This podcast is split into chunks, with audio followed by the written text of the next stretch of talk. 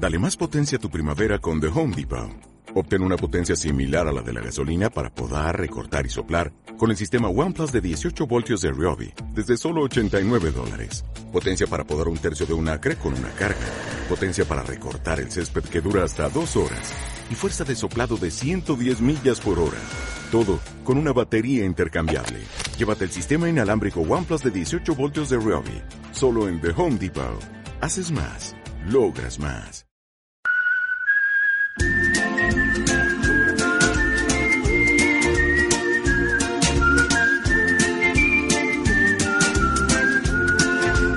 Esa peña, bienvenidos una semana más a Movidas Minúsculas, la clase de conocimiento del medio en el que el profesor le pone mucha pasión para enseñártelo todo, pero al final tú sacas una chuleta y para nada ha servido ese año.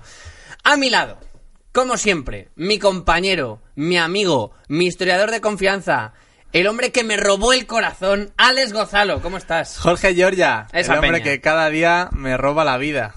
te, te voy Eh. absorbiendo.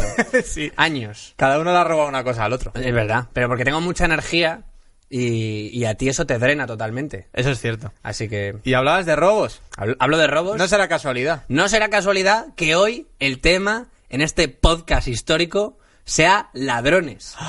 Hoy venimos a hablar De CIF. de, de esa peñita con las manos muy largas, que a lo largo de la historia ha habido mucha y también es verdad que cuando han ganado una... O sea, cuando han robado y les ha salido bien, no han salido como ladrones. Esto es como la historia, la historia la, la escriben los que ganan. Sí. Así que ¿cuántos habrán robado de los que no nos habremos enterado? Ah, claro. Y fíjate que te he hecho un pareado.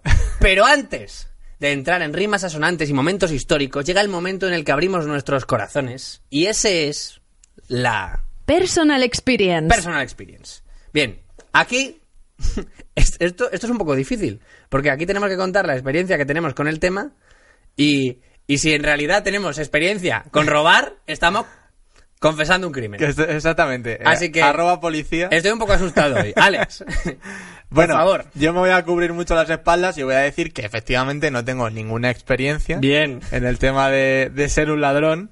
Si bien es cierto que cuando era niño, eh, tengo una... Además es que fíjate si me marcó Si es hurto menor lo podemos contar. Sí, sí. Fíjate si me, si me marcó, que realmente lo sigo recordando. Y yo, vamos, me faltó flagelarme para, para eh, paliar ese pecado que cometí. Que fue que estábamos en el recreo. Y entonces había un par de chavales jugando a los tazos. Oh, Tazos, juego mítico. Y jugaban a los tazos de Pokémon, además. los buenos. Los buenos. Entonces, eh, estaban ahí en las escaleras de- del edificio y en una de estas que tiraban así, tú sabes que solo tirabas ahí un tazo contra otro y los que se daban la vuelta y te la hostia, ¿no? Entonces, uno de los tazos salió rebotado sin que los chavales se percataran. Claro. Cha- chavales que además yo creo que eran incluso más pequeños que yo, que yo ni les conocía, no Eh, sabía ni quiénes eran. Que sepas que me parece, o sea, moralmente no me estaba pareciendo mal, a no ser que esto se convierte en robear a unos críos. Espera. Eran un año menor que yo, ¿vale? A lo Ah. mejor yo estaba en cuarto y ellos en tercero, sería una cosa así. Vale, vale, vale. Entonces, salió rebotado, cayó al suelo y yo, ni corto ni perezoso, coloqué mi pie encima de ese tazo. Buah. Entonces, eh, los chavales... Y tuve que aguantar la partida, ¿eh? Entonces, claro... Ya terminaron- me la veo. Terminaron su partida y se fueron. Y entonces yo ahí ya rescaté mi botín, que era un cider. Un además cider. a mí me flipaba Ah, sí, cider. La, la, manti religiosa. La manti religiosa con cuchillas en las Sí, manos. Efectivamente. Eh, además, en la mierda. O sea, ya sé por qué no ninguno se dio cuenta de que se había escapado ese tazo, porque estaba prácticamente blanco. Ya lo habían usado tanto que... Claro, claro, o sea, estaba ya súper desgastado. Lo que me gusta mucho de esta historia es que tú te quedaste a la partida, pero luego ellos recogieron la partida, se fueron y ellos, Alex, sigues aquí, Y tú sí, sí, es que me gusta mucho este sí. y tuvo que pasar 10 minutos de todo el mundo. Bueno, pues aquí estamos. Uf, pues qué bien, qué a gusto, qué a gusto me encuentro. Pues como te pillara en otoño encima lo llenarías de mierda el tazo con el... Era, no, era, eh, hacía calor, creo. Robaste- creo, eh, creo. Robaste unos críos. Bueno, Yo también era un crío. eh, arroba fiscalía. bueno, yo que te- me detengan. Yo creo que eso ya ha prescrito. Sobre- Yo creo que han, sí, han prescrito joder. los tazos, no va, de- no va a prescribir un delito por tazos. Bueno, yo, yo, yo me temo que sí que te traigo un crimen. Bueno, Yo te traigo un crimen y, y un crimen que perpetré de pequeño. Sin querer. sin querer. O sea, nos vamos a poner en situación. Yo de niño jugaba a Warhammer. Qué sorpresa, qué sorpresa. El friki de mierda de Jorge jugaba Warhammer. Ahí va Dios. ¿Y los pintaba súper bien? Sí, a mí me encanta. Bueno, súper bien, no, pero me gustaba. Pero. Yo una vez intenté pintar uno, que además yo no sé ni si era Warhammer o era otra marca o qué, y salió gris. Pero, pero lo hice como diciendo, le pinté de azul y sorpresa, salió no, no, no, gris. no, o- empecé ahí a intentar tal y se mezclaron todos los colores y dije, esto no es para No, mí. no, a mí me flipaba, pero claro, porque eh, quiero recordar, esto es antes de Internet. Luego llegó Sí. Internet y dijimos, pero qué locura es esta, pero si ya están dentro de la pantalla y en 3D. Y a Warhammer y- 3000, Y ¿no? no valen el dinero que valen y venga, a casa. Pero a mí me volvían loco. Y, y de pequeño, eh, un día, papa, se me ha acabado el color blanco cráneo, porque todos los colores eran como peligrosos. Sí, sí. Los colores eran con un nombre que te achantara, rojo sangre. Y tú, mira mami. Eh, Corazón traicionero. eh, Eso ya es nombres de Gris. amenazas o canciones de Subago.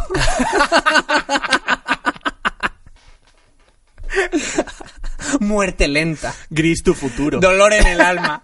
Eh, pues, papa, acompáñame al corte inglés. Tus padres se van a divorciar. El color. Eh, bueno, pues, papá, acompáñame a corte inglés, que tengo que renovar pinturitas. Y, eh, pues fuimos a. No, me- no me acuerdo qué haríamos, pero era, era suficientemente niño como para que a lo mejor me dijeran, mira, unos Lego de 5 euros. En plan, una moto acuática de Lego. O sea, hicimos un par de compras. Y yo la pintura, cuando la pillé, me la metí al bolsillo por, por no llevarla en la mano como un tonto. Porque si la vida me ha dado bolsillos, ¿para qué usar la mano? La mano es mucho más importante. Sí, hay que tenerla despejada. Está sus cosas de mano. Por si quieres robar algo. Exactamente, porque si quiero pillar unas revistas pronto o algo así. Así que, eh, claro, hicimos la caja, pagamos, pum, pum, pum, pum, pum, y cuando estoy volviendo ya a medio camino de casa, digo, ¡Ah! ¡Papa! ¡Papa! ¿Y qué pasa? Me saco la pintura del bolsillo, ¡que no la hemos pagado! Pero, a- a- pánico, ¿eh? Yo pensaba, va a venir la policía de las pinturas y me va a matar aquí. Y mi padre me dijo, bueno, hijo, es el corte inglés. Pues anda que nos roban ellos. Uh. Y yo aprendí Tu padre- una peligrosa y valiosa lección aquel día. Así que un saludo a mi padre, que suele además ver el podcast y estar diciendo, ah, vale, por eso todo, por eso todo. Así que esa es mi... Tu padre te enseñó a ser un poco Robin Hood. Sí. Más o menos. Ah, mi, mi padre diluyó mi moral, como yo diluía las pinturitas. Papá, que he robado esto. Bueno, hijo. A ver, que si- Cuando llegues a concejal. Si le hubieras robado un frutero, pues asústate, porque le has hecho una putada a un señor, pero claro, así que en, en realidad es una, una, mm, lección muy valiosa. Así que esa es mi, mi experiencia. Joder, maravilloso. Eh, Solo te voy a reseñar una cosa de tu experiencia. Eh, la revista Pronto, la revista que llegaba más temprano al kiosco. ¿Quieres, hoy quieres coger directamente el Crash Bandicoot del peor chiste? Que fíjate que pocas veces me lo llevo en la personal experience. no estamos ni en el minuto 10 No, del no. podcast y ya te lo has llevado. Pues muy bien, todo. Maravilloso. Muy bien. Bueno, y ahora, ahora llegamos al caramelito radiofónico. El momento de aprender. El momento en el que Nieves con Costrina dice, uy, esta semana en la SER no me he preparado nada. Vamos a ver si, si pillamos la actualité de hace dos mil años. Estoy seguro de que esa relación funciona en esa dirección. Eh, sí. así- así- y no al revés, como siempre. Bueno, un saludo a Nieves con Costrina, que por cierto, está invitada al programa, ¿tú dirías? Es una- sí, es una Invitadísima. auténtica crack. No sé si la podremos engañar para venir aquí, pero sería ideal. Pero entramos ya, maldita sea, en Un hipervínculo a la cultura. un hipervínculo a la cultura, una URL al, con- al conocimiento. Maravilloso. Alex, ¿qué bueno, nos traes? es el momento en el que nos frotamos las manos para hablar de, de cultura y de personajes en este caso, por lo menos este primero, que han marcado la historia por cosas malas, ¿no? A fin de cuentas, Sí. como son los delitos. Bien, eh, voy a hablarte de Víctor Lustig. Víctor Lustig. A mí no me sonaba de nada, no sé si a ti te sonaba de No algo. lo ubico. Bien, pues nació en 1890 en Ostine, que hoy sería República Checa, entonces el Imperio Austrohúngaro. Hmm. Un imperio que a mí siempre me ha parecido maravilloso. Y por lo que fuera. Pues, pues no, muchas arañas en Praga, ¿eh? No vayas. Bueno, en Yo he estado y no quiero volver. Y y no quiero volver por las arañas. A Praga, la Australia de Europa. Vale, nos lo apuntamos. Pues bueno, el señor Lustig ya apuntaba maneras desde niño con pequeños hurtos y robos. Tú sabes, como los chavales que Mm. salen al patio. A lo mejor le ponía el pie al tazo. Eh, a lo mejor. Pero, ¿sabes? Esos chavales pues que salen al recreo fuera, entran al chino y por lo que sea, te has encontrado una palmera bollo en la mochila. Una bolsa un- de bits. Unos chetos en el bolsillo. pues más o menos sería así, ¿no? Eh, según él, eso sí, solo robaba a personas malvadas y avariciosas. O sea, el tío iba de Robin Hood. Bueno. Pero Robin Hood, mis huevos. No, no te creas. Iba de guay. Exacto. Entonces, poco a poco va perfeccionando sus métodos. Que te digo yo, pues a lo mejor una forma de sacar la navaja un poco más. Bueno, Más eh, rápida. Era, era robo, no- sabemos si era robo con violencia, lo mismo No, era la verdad, la siendo justos, siendo justos eh, no era un tipo violento.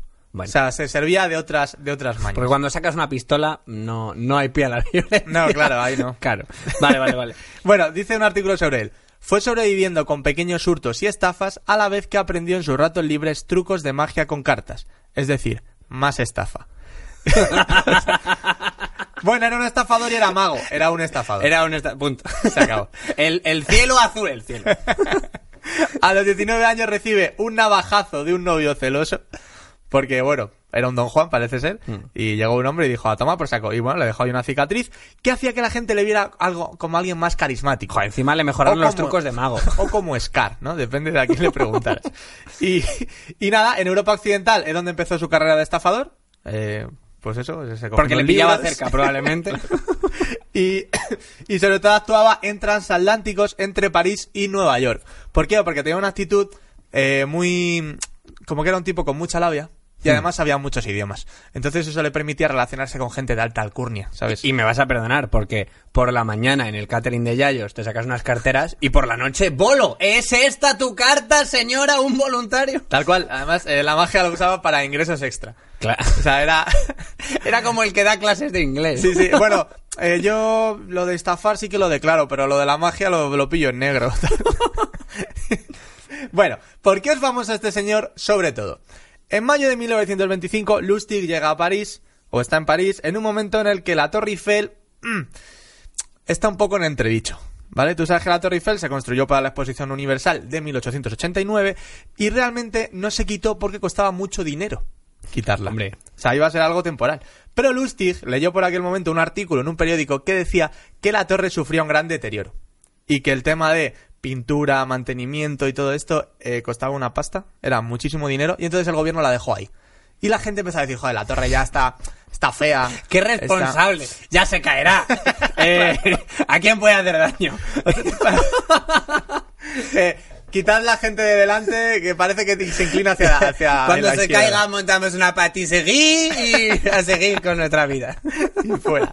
Pues eh, la cosa está en que para los parisinos eh, la, la veían pues como algo feo e inútil. ¿No? Como la mayoría de madrileños a Martínez Almeida, realmente. Y... Oh. Uh.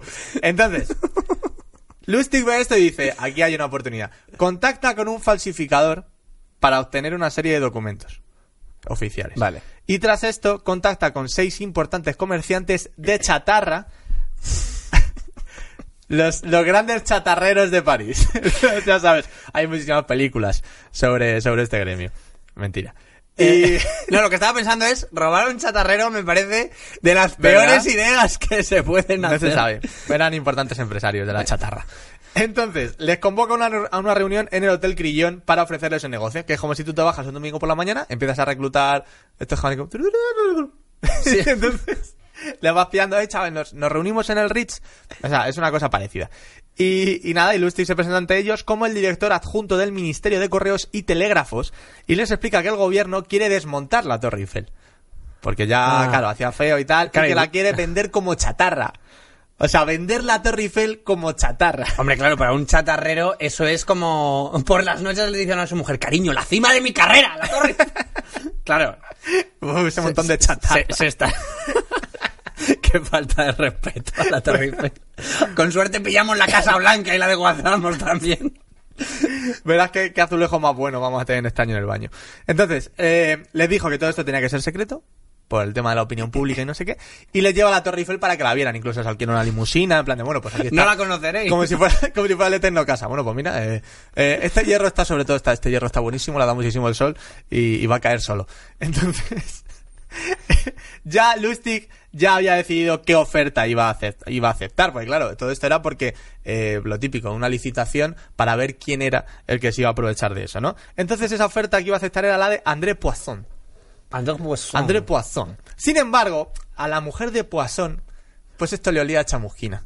No, no se fiaba mucho de esto. A mí me resulta raro que el gobierno quiera vender la Torre Eiffel de un día para otro Y sí, todo en secreto, ¿no?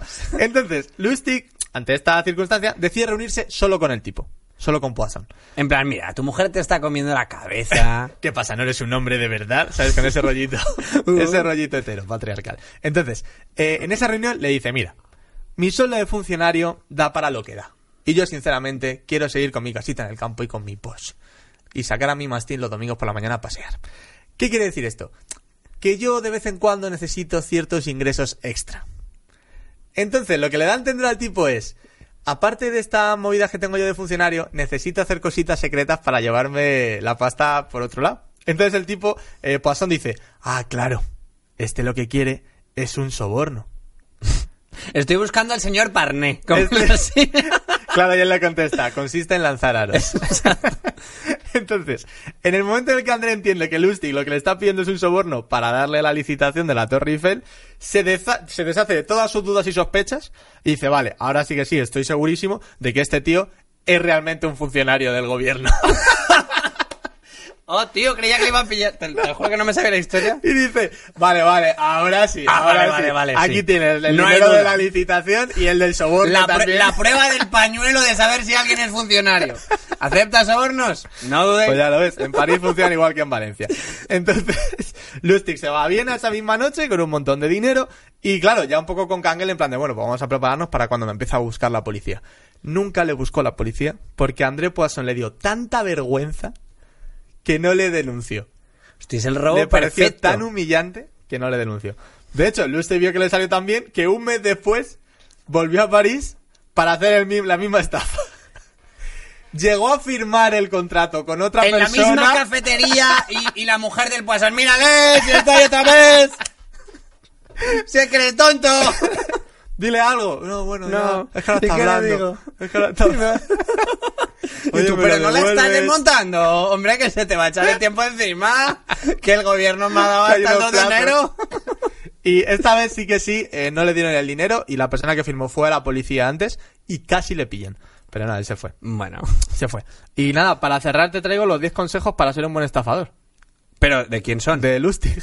Ah, los... O sea, el tipo dejó unos consejos para que si tú En algún plan- día quieres estafar a alguien, Claro, luego ya con todo el dinero de la. Torre Eiffel retirado hizo la de mis memorias. Ah, que, bien. bueno, pues si queréis tal. Un tipo muy interesante, ¿eh? O sea, le, le hizo un timo hasta Al Capone. Este Oh. señor, ¿eh? O sea, que en el currículum es bueno. Para que Eh. no creáis que es como el típico que se hace un blog y te pone aquí los 10 mejores No, consejos no, no, para- pues, pues esto, eh, para el momia estafador, eh, si hay alguien que esté in- interesado en coger alguna rotonda de las que tenemos en España y venderla, ¿Eh? eh, a partir de aquí el corte. ¡Amigo! ¿No estás harto de no poder estafar a la gente? Pues aquí te traemos los 10 consejos del señor Lustig, estafador premium histórico, para que aprendas a estafar de la mejor forma posible. ¡Guau, Alex! Estoy deseando poder empezar. 1. Escucha con paciencia. Que es un consejo que, que Que- todo que va momi- bien pa' todo. Que todo momi sabe porque Sí. nos escucha a nosotros. Y si para la carnicería también. Escucha con paciencia. Quiero tres cuartos de pollo. Son dos con noventa. Escucha, atiende. Que si no... Dos, nunca parezcas aburrido. Que aquí va en dos, en dos sentidos, ¿no? Como siempre tienes que parecer un tío gracioso, una tía graciosa, y siempre tienes que aparentar que lo que el otro te cuenta te está interesando muchísimo. En realidad- Eso es muy difícil. En realidad esto mola porque te, te- te enseña cuál es en realidad el código ético del ladrón, que es, a ver, una cosa es vivir al margen de la ley y otra ser un coñazo. Claro, Eh, claro. eh. Por favor. Aprende magia como Lustig, hazte algún, Claro. algo. A lo mejor la magia solo fue por si se le acababan los temas de conversación. Claro. En plan, hay un silencio incómodo, en plan, ¿es esta tu carta? Por cierto, Eh, eh. oh. Dime- toma, Y vale. empieza a sacarse un pañuelo. Córtala tú, la córtala tú. Vale, sigamos. Bien, eh, tres. Espera que la otra persona manifieste sus ideas políticas y muéstrate de acuerdo con ellas. Que esto vale para estafar y para tu suegro. Y para, sí, sí, sí, sí, sí, y para Navidad. y, Son consejos para Navidad. y para pactar. Son- Son... consejos que puedes aplicar a la noche de Nochebuena. Sí, sí, sí, A la cena de Nochebuena. Cuatro. Esto mismo con las creencias religiosas. Espera hasta que alguien te diga, pues yo creo que sí. eh, El señor del apocalipsis vendrá este mes. ¿Verdad? Ver- es que- Si es que Lo hablaba el otro las día. señales. Sí, yo lo he visto en el cielo. Bueno, eh, cinco. Insinúa una conversación sexual, pero no la sigas a menos que la otra persona muestre un gran interés. Esto es, si no estafas, por lo menos, pues te va follado, ¿no? O sea, un poco... Eh, pero Pero eso, pero da alguna explicación de por qué o esto ya es para que tú lo reflexiones en tu casa. Para que lo reflexiones en casa. Supongo que será pues un poco por... eh, A ver, puede ser, puede ser por, por una cosa que se hacían las, las hermandades de, de la- las... ¿Cómo se llaman? La- los colegios mayores Sí. de Reino Unido, de las grandes casas, se decía que las tradiciones que tienen de salir de fiesta, follarse un cerdo y todas esas cosas que son horribles, son en realidad porque creían los lores que viviendo cosas vergonzosas en la juventud se, crea- se creaban lazos muy importantes que podían mover el país luego a nivel negocios. Vale, vale, vale. En plan, vale, tengo que quedar con este para ver si cerramos el trigo. ¿Se lo vendo a este o a este otro que me fui con el de fiesta? ¿Te acuerdas que nos follamos a un burro y lo tiramos al río? Pues puede ser por eso un poco. En plan, para sacar secretos que, con los que luego chantajear. Puede ser, ¿eh? Las grandes familias inglesas, eh, Gryffindor, Slytherin... Y Magaluf. En Magaluf también se, se lleva esto mucho. Vale, 6. Nunca hables de enfermedades. Aplicable a esto y a monólogos. Los chistes de Sí, cáncer van regular a veces. Y para, y para Nochebuena también. La abuela, la abuela no vive otra, ¿eh? Abuela, cena bien que la, la siguiente no llega. Se lo dice ella sola. 7. Nunca curiosees en las circunstancias personales del otro. Porque dice que ellos mismos te la van a contar. O sea, no tienes por qué. Ay, ¿y tu hermano entonces cuántos años tiene? No, no, él te va a acabar contando. Pues mi hermano es un desgraciado. Hombre, si, da- si le das la pequeño". razón en todo, al final, claro, cantará. Claro. 8. No alardes. Deja que tu importancia resulte silenciosamente obvia. Pero si eres mago, ¿qué tienes que alardear? ¿De qué vas a alardear? Pero eso me parece, me parece una cosa maravillosa. Bueno, pero está bien, es un, es un consejo que es muy guay. Pero Sí, viniendo de un mago no sé qué pensar. Pero, pero me gusta. 9. Nunca vayas desa- desaliñado. O sea, no puedes comprarte en el Carrefour y en el campo la ropa, siempre tienes que ir un poco de bien. Y Sigue- peinado. siguen siendo consejos para Nochebuena, insisto. Pero, pero está muy bien. Y Me- 10. Y este puede que sea el único que difiera con Nochebuena. Nunca te emborraches. Oh. Bueno, tiene mucho sentido. O sea, no puedes... ¿Para la Nochebuena o para estafar? Eh, para- En Nochebuena hay que ir borracho. Este es el único que difiere porque a Nochebuena hay que ir borracho. Eh, pero, hombre, para estafar no puedes ir de pedo a Hombre. venderle la Torre Eiffel a un funcionario de la chata. O sea, hay tantas opciones de que te salga mala. Es- al final se te desmonta Al todo. final acabas diciendo en voz alta lo que quieres pensar. En plan, Vaya "Oh, pringado. Odio intentar engañar a la gente. Mi vida es un infierno, aunque no lo creáis. Perfecto. Y Bueno, este es el decálogo de consejos del señor Lustig. me ha caído bien. Para el estafador. Me ha caído bien al final, para el estafador y para el hombre correcto, en realidad. Así que muy bien, señor Ludwig. Eh, pues muy bonito. Tú me has traído a un, a un criminal, que cae bien, pero es criminal, y yo te traigo al que creen que es un criminal, pero hay una historia que lo desmiente. Ojo. Un criminal legendario, tal vez el mayor robo de la historia, porque yo vengo a hablarte de Prometeo. Pero bueno, Jorge, Pero Georgia, bueno, pero bueno, pero qué bueno. mitológico estás. Eh, el ladrón del fuego, The Thief of the Fire. Eh, pues mira, Prometeo se dice que le robó el, el fuego a los dioses para llevárselo a los hombres. Pero yo he investigado, porque de todos los mitos hay varias versiones, Pero yo he investigado porque a esto me olía chamusquín. he hablado con su primo y he investigado por el barrio de Prometeo. Y ha llegado ahí, Jorge Georgia, este, este, está, este caso está clasificado. Y tú, ¡no! no mientras Jorge Georgia esté de guardia. En esta ciudad nadie va a salirse. Hostia, ¿te imaginas? Caso abierto, pero, Mitología. pero, pero con miles de años. En plan, el asesinato de un mamut. Es hora de investigar. Bueno, De verdad era Zeus tan malo. Vamos a Prometeo. Vale. Prometeo era un titán de la mitología griega, ¿vale? Era, eh, según la versión que he encontrado, hijo de Jápeto y de la ninfa marina Clímene. Y con su hermano Epimeteo debía crear la humanidad y proveer a los humanos y a los animales de todo aquello necesario para vivir. Una tarea difícil, ¿eh? Una tarea difícil. A no, no a todos les dio de todo. ¿Qué te ha tocado? Sacar el lavaplatos y a ti, eh, Eh. crear la humanidad.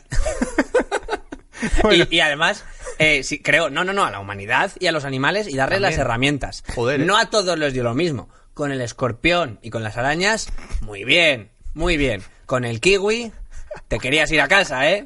Te querías ir a casa. Y le voy a poner patas y algo para defender. ¡Son las seis! ¡Son las seis! Y yo no hago más. ¿Algún tipo de pinche? No, no. Nah. Los gasté todos en el erizo. Mírale, es adorable. ¿Quién le va a hacer nada? Pues ya sabéis. Bueno, Epimeteo comenzó creando los animales y les otorgó características como el valor, la fuerza, la rapidez y características fí- físicas como patas o pelo para poder sobrevivir. Me- Y, ahí valor. salió el caracol. Ranas con dos cojones. Es un sapo, pero no se te achanta, ¿eh? Eh, te dice, "Eh, ¿Qué? en la charca soy Mira- el que... mira qué pecho saca. Bueno, total, que también debía crear a un ser superior a todos estos. Y ya se los había currado mucho. Así que no sabía qué hacer y Prometeo eh, dijo, yo creo que te puedo ayudar. Y Prometeo tuvo la solución, dotó a los seres humanos eh, de una forma mucho más noble de caminar, sería erguidos, eh, que igualmente Epimeteo hizo la beta de todo eso, hizo a los monos. Verdad. O sea, les hizo... "Ah, en esto estaba yo pensando, pero la verdad que lo han mejorado. Sí, claro, claro. ¿Qué te parece la versión 2.0 de ese gorila? Exacto. Y les otorgó la capacidad de trabajar y construir que, que insisto, no sé si había visto a las hormigas ya, pero vamos, que no has inventado la rueda. Y me- o sea, hizo como un- una fusión Claro. de todo lo que hizo Exacto. su hermano. Hizo las cosas buenas y las mejoró. Eh, era muy bueno en decirte, buah, pues esto nada, yo tengo un amigo que te lo hace mejor. Era un puto listo. Y les otorgó un don. La capacidad de hacer fuego obtenido de una chispa del carro del sol, que era lo más valioso que podía haberles dado a los hombres. La verdad que si tienes que hacer un ser superior y tienes uno y le das un lanzallamas, automáticamente, pues bueno. Así que técnicamente no lo robar, no, no lo robó. Según este mito, eh, fue una capacidad que les otorgó. Pero aquí viene el por qué se pica Zeus. Eh, todos lo vieron beneficioso, menos Zeus, que se enfureció ante tal osadía, porque les había dado un elemento divino, que era el fuego. Y para darle eh, una lección, encargó a su hijo Hefestos que crease a partir de arcilla a la primera mujer. Su nombre sería Pandora. Uh, Pero, eh, y, y se, le, se le otorgó todos los tributos y valores imaginables y se la ofreció a Prometeo como esposa. Pero la rechazó debido a que sentía recelos de un regalo hecho por sus enemigos. Así que fue ofrecida a su hermano, que me encanta en plan, mira, te voy a enseñar la mierda que has hecho. Mira, ¿sabes lo que es esto? Una tía. Una tía. ¿Has visto la mierda? ¿Has visto al kiwi? ¿Crees que algo tiene aquí que combatir con esto? Que es bonita la historia. Eh, y... la típica de si no la quiere este, se la doy al hermano. Sí, O si no se casa con esta, pues que se case con la hermana. Y la otra diciendo, excuse me, eh, hola, estoy aquí. ¿Sabéis de lo que me han otorgado de oídos? Es es súper típica esa mierda en toda la historia, tío. Sí, y ella le ofreció una caja que le había otorgado Zeus. Ay, la caja. ¡Ay, la caja! ¡La caja! La caja. Bueno, La caja. y ella en plan, bueno, ¿puedo llevarte de fin de semana? Que Zeus me ha dado una guayna box de estas para ir a Segovia y que nos den un masaje. ¡Hola, caja sorpresa! ¿Qué pasa? Que- Smartbox and Surprise Box. Exacto. Eh, pero Prometeo no se la quedó a, a Pandora. Ajá. Dijo, no, no, no, a mí, a mí no me líes con tus cosas, que yo estoy aquí muy liado haciendo las rodillas a los humanos. Y se la quedó su hermano. Y su hermano fue el que abrió la caja, que trajo al mundo... ¿Fue él? Sí, claro. ¿No fue ella? No fue ella. ¿Cómo que no? No fue él. Toda la vida O sea, pensando. ella llevaba la caja, la caja de Pandora. ¿Significa esto que Pandora la abre? No, significa que ella es la transportista. Pero bueno, pero bueno. Viene el paquete de Seur. Pero no me ¿Significa que el de Seur me va a abrir el paquete? Espero que no. Sinceramente. Pero bueno. Claro, esta es una versión del mito. Vale, es una versión, ¿no? ¿Qué pasa? Que Prometeo quiso vengarse de Zeus por este intento de asesinato. Y decidió sacrificar dos bueyes. Dejó en una pila las partes comestibles de los animales y las recubrió con el vientre. Buena tripa tienen los bueyes. Y los huesos cubiertos con la piel del animal en el otro lado. ¿Vale? Y a Zeus le dio la oportunidad de elegir entre los dos montones. En plan, bueno, Zeus. Pero esto es todo un concurso, Es todo, tío. sí.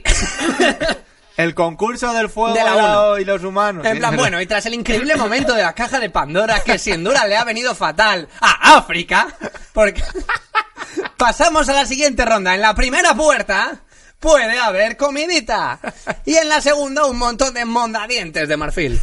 ¿Con cuál te quedas, Zeus? Y todo el mundo, no, no, ese Zeus, "Eh, ese. Y Zeus se equivocó y eligió el montón en el que estaban los huesos.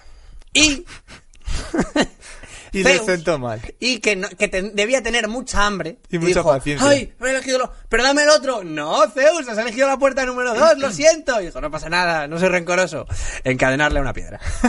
y ahí fue eh, cuando le ordenó a Hermes que le encadenase en una cueva y allí cumpliría su castigo y un águila le devoraría las entrañas durante 30.000 años sin provocarle la muerte porque se regenerarían continuamente. Porque, la, el águila mastica muy despacito. Porque sabe que la digestión empieza en el masticado. El águila explicándole a Prometeo, Claro, comer mira. rápido engorda. Claro, claro. Que nunca se habla de esto. Ella en plan de, mira, yo podría comer mucho más rápido, pero soy consciente de que si no luego me Exacto. va a dar ardor.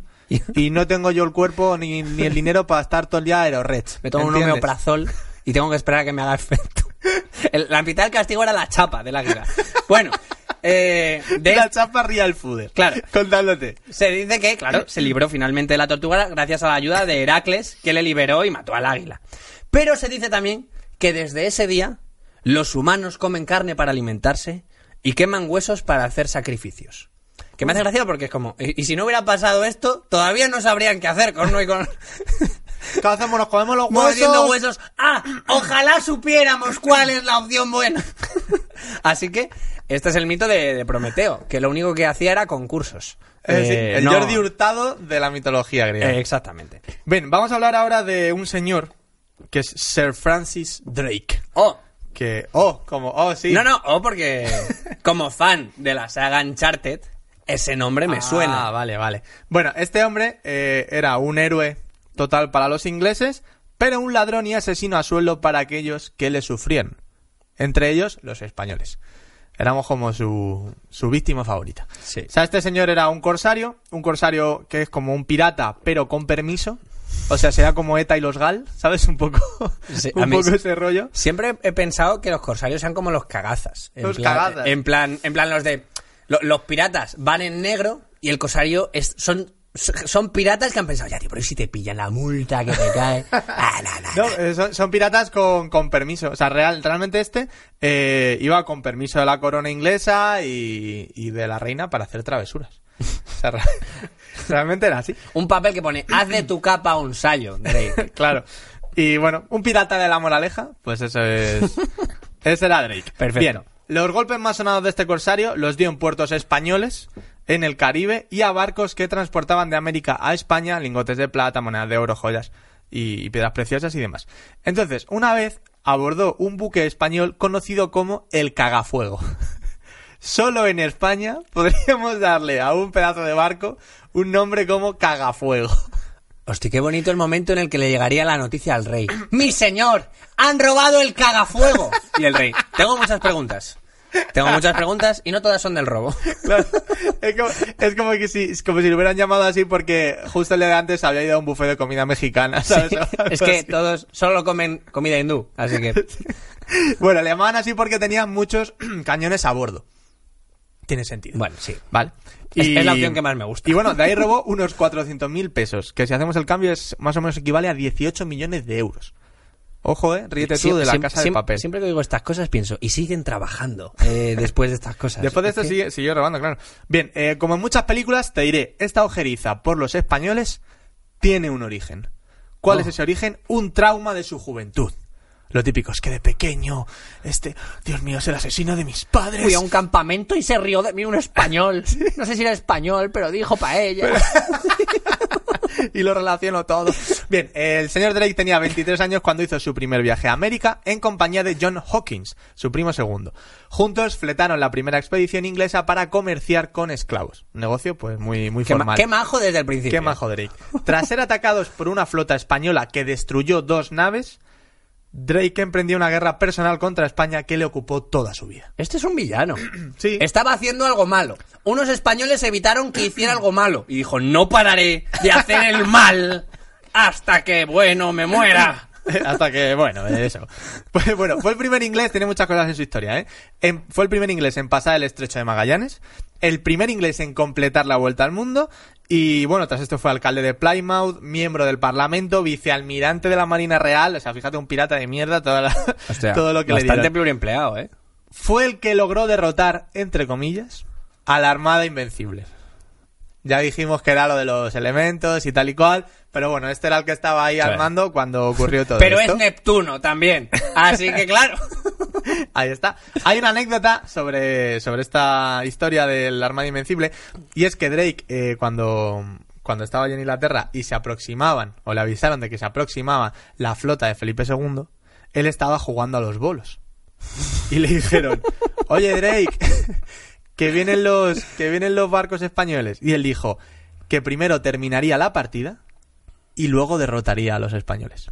¿En serio? Suerte En tuviste de que hizo malo, Drake. Porque si no, el pleno a lo mejor habría sido otro. Hostia, en plan, estoy a dos semiplenos de ganar a mi primo segundo. Por favor, ¿luego le vas a aguantar tú? ¿A que no? Pues Necesito esta victoria. Y bueno, su historia acabó el 9 de enero de 1595, cuando murió de disentería. Oh, Intentando joder a los españoles, porque fue a, fue a, la- a Sudamérica a intentar seguir jodiendo ahí Con las lo colonias. Y, y nada, eh, ahí se enfermó y, una mala y a gripe. mocho. Bueno, pero, hombre, Drake da- eh, re- recomendamos desde aquí, solo recomendamos videojuegos, ¿te has fijado? Libros y videojuegos. Eso es cultura. Eso es cultura. Recomendamos Eh. la saga Uncharted a todo el que no la haya jugado. No, yo es que solo juego al FIFA. No es que los... Te lo juegas. Te lo juegas que te va a Te gustar. lo juegas, que, que te lo recomienda Mommy. Exa- Exacto. Y serás momificado. Que esto, esto es algo tuyo, en realidad. Ese chiste bueno, ¿eh? Ese chiste bueno. Cuando alguien empieza a escuchar movidas minúsculas, eh, se, se puede decir que ha sido momificado. Exacto. Qué asco, ¿eh? El, el que era Bandicoot aquí sí que se aferra a la mesa. Porque todo mal, todo mal. Bueno, Sir Francis Drake. Muy Maravilloso pirata que no es pirata. Muy bien, NP muy buen NPC de videojuego. Vale, yo te traigo, Alex, el robo del siglo. Probablemente. Eh... A ver, ¿cuál es? Vamos a ver, a ver cuál es. A ver si estamos de acuerdo. A- a- bueno, hay debate, hay debate Hay debate acerca del robo del siglo. Bien, nos vamos al 21 de agosto de 1911 Nada, está fuerísima. No y te presento a Vincenzo Perugia. Perugia. Es el ex empleado del Museo del Louvre. Llegó al Museo del Louvre a las 7 de la mañana, vestido con un blusón de trabajo blanco, como los utilizados por el personal de mantenimiento del museo. Descolgó la Mona Lisa Descolgóse de la pared. descolgóla de la pared y separó la tabla del marco y salió del museo con el cuadro escondido bajo la ropa. Se tomó un café. Como quien roba un elitrón. Qué grande, qué grande es esa ropa, ¿eh? Con dos pelotas. Porque sí. que no se te note un cuadro ahí. Que a lo mejor la dobló como una servilleta. La colocó después en, en una valija y se dieron cuenta del robo. Robó a plena luz del día la Mona Lisa.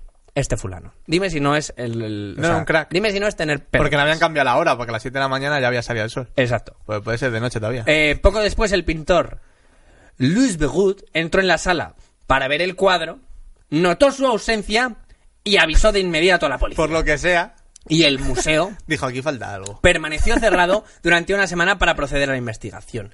Bien, este fulano robó la Mona Lisa. Bien. Antes de hablar de qué tal le fue, quiero darte dos datos importantes. Uno, durante el periodo en el que la Mona Lisa estuvo robada, el Louvre no ha tenido más visitas jamás en toda su historia, porque la gente iba a ver el hueco que había Hostia, dejado. ¿eh? Todas las visitas eran para ver el hueco. Y aquí debería estar Es verdad que no está. la Mona Lisa. Yo voy a hacer eso en mi casa y aquí debería estar mi doctorado. Pero me pesan los huevos que, que no os lo imagino. O sea que si Francia se lo hubiera montado bien, habría dejado arder Notre Dame y habría subido el turismo. Bueno. Y aquí debería haber estado. Y aquí habría una iglesia. Pero el fuego. Bien. ¿Quiénes fueron los acusados de este robo? Porque la gente no sospechaba. Primero, primero hay que iniciar una investigación. Pues uno de los sospechosos fue Pablo Picasso. ¿Por qué? Porque resulta que él y Guillaume Apollinaire tenían las manos muy largas. Y unos años antes, en 1907, Pierret había, había robado dos esculturas íberas del siglo IV antes de Cristo y se las había vendido a Picasso por 100 francos. Esculturas que supuestamente Picasso usó de inspiración para pintar las señoritas de Aviñón. Y había robado otra pieza unos meses antes del robo de la Gioconda y la había colocado en una, meli- en una mesilla de Apollinaire. Tenían, tenían la mano muy larga. La cogió sin darse cuenta, seguro. Así que pensó que los robos estaban relacionados. Y no tardó en averiguar quiénes eran estos dos, eh, Picasso y Apollinaire, y sospecharon de ellos. Así que estos se cagaron encima. En plan, hemos hecho, hemos ido dos veces a la frutería y nos hemos llevado unos melocotones. Piensan que somos los de la casa de papel. Así que, en auténtico pánico, cogieron las figuras que tendrían en la mesilla, en plan, donde ponen las carteras y las llaves cuando llegas a casa, y se dispusieron a tirarlas al río Sena. Se fueron al río en plan, si las tiramos, eh, nunca sospecharán de nosotros. Bueno, es Pablo Picasso, ¿no? Pero el otro seguro que sí. Pero fueron incapaces de hacerlo porque eran como artistas. En plan, ¡ay, no podemos desjugar el arte! ¡Oh, Dios mío! Seguimos igual que el ladrón. Así que eh, Apollinaire se personó en la redacción del diario y entregó las estatuas a cambio de anonimato. Y se dice que a la policía no le hizo mucha gracia lo del anonimato. Tal cual lo pone en la historia. Que en plan, ni puta gracia, ¿eh? Pero gracias por las estatuillas.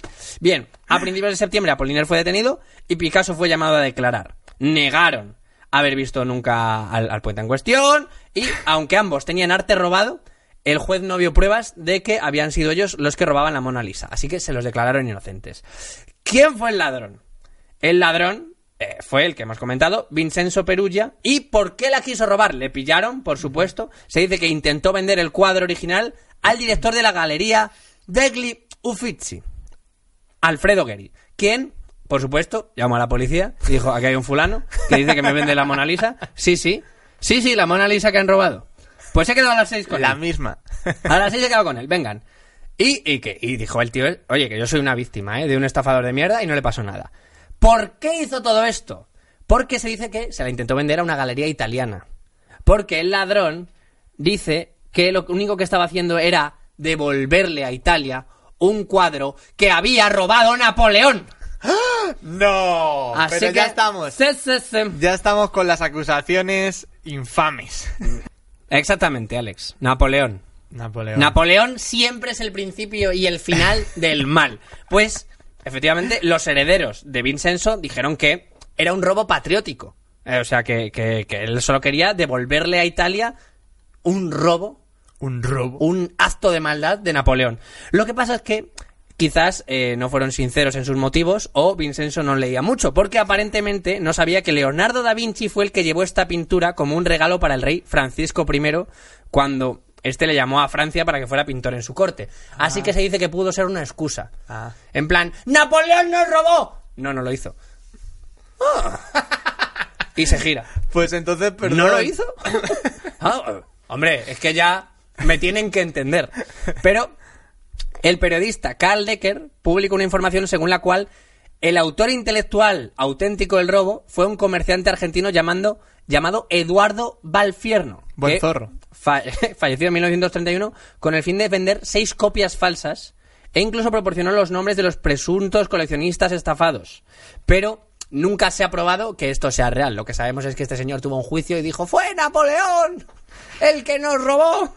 Así que, pues nada, el robo... Hombre, hay que admitir que por muy mal que le salió la broma, entrar al Louvre, descolgar la Yoconda, la Yoconda, ¿eh? No el extintor del baño, metértela en el abrigo y salir por la puerta diciendo buenos días, buenos días. Eh, pasaré antes por, por la tienda del museo y me voy a comprar una taza. hay que tener pelotas. Así que lo calificaron como el robo del siglo. Maravilloso, maravilloso. ¿Qué te parece? Bueno, que hay muchos robos del siglo. Te voy a contar una cosa, a raíz de lo que has dicho tú, no teníamos a contártelo, pero eh, hubo una vez... Eh, Érase una vez que se era. una vez que se era, que la gente creyó que la dama de Elche, ¿sabes? La dama de Elche. Nuestra, nuestra princesa Leia, la princesa Leia hispana, eh, fue robada. Se supone que ocurrió el 10 de noviembre de 1906 en el Museo del Louvre de París. ¿Y por qué se creyó esto? Porque en 1906 un aventurero belga que, que bueno, que quería, quería hacer su, su movidita, robó dos estatuillas ibéricas y una de ellas, aunque muy pequeñita, se daba un aire a la dama de Elche. Ah. Entonces la gente eh, empezó a pensar que, que habían robado a la dama de Elche. De Sí, hecho, sí. a la figura pequeñita se llama cabeza femenina con trenzas enrolladas. No le ponían nombres. No, No, le ponían esa- nombres. esa tenía un nombre de Marieta. Por cierto, eh, son, eh, según lo que tengo entendido, íbera.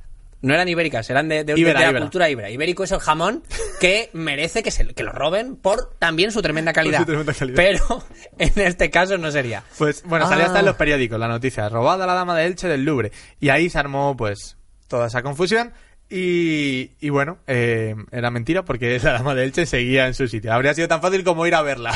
Claro. ah, sí está ahí. Soy periodista. Puedo ir eh, a ver si la dama él se la han robado, que tengo el museo a 10 minutos de la redacción, o clickbait. Así que, Roban la dama de Elche. O sea, la confundieron, se equivocaron. Fue como cuando te dicen por internet ha muerto David Civera. ¿Sabes? Sí. O, o algo así, ¿no? el actor de Legolas, yo me tiré eh, dos años pensando que el actor de Legolas, Orlando eh, Bloom. Orlando Bloom, había muerto de sobredosis. Y luego, alegría mía, no solo estaba vivo, sino que le había pegado un puñetazo a Justin Bieber. Así que, Muy bien por, Muy el- bien, muy bien por esa droga no metida. buen hit, buen hit. Bueno, pues estas dos estatuillas que se robaron y que una de ellas se confundió con la dama de Elche, amigo mío, son esas dos estatuillas que tú has hablado que compró Pablo Picasso. Y que tuvo en el recibidor de su casa para decirle a sus amigos, dejad aquí los abrigos, junto a las estatuillas. Tal cual. Oh, tío. qué bonito. Y nada, bueno, ya hablaremos más de la dama de Elche eh, en, otro, en otro momento. Pero yo te traigo el robo del siglo de verdad. Para terminar Ah, ya del todo. esperaba que este, uy, no han robado la dama del Che, no fuera el robo del siglo, porque No, se queda no, muy no, cutre como robo del siglo. Por cierto, no sé si te has dado cuenta de que hemos hablado de ladrones todo el programa. Hemos tenido todo el rato como personaje secundario a Pablo Picasso, siendo claramente un criminal que le sudaba la polla a todo, y no le hemos dedicado ni una historia, en plan. Es que Pablo era un tipo a su modo. Era complicadito el Pablo. Hecho a sí mismo. bueno, eh, te voy a decir. El robo más importante del siglo XX, considerado por muchos, y es el asalto al tren de Glasgow. Oh, Ah, ah, Este robos puede en trenes, Marvelous. robos en trenes, mucho más molón que salir con un cuadro por la Tremendos puerta. Marvelous robos. Bien, esto fue eh, en un año muy, muy importante. ¿No te acuerdas del año? ¿No te acuerdas del año y lo has salvado de una manera magistral? Oh, Dios mío, eres el mejor.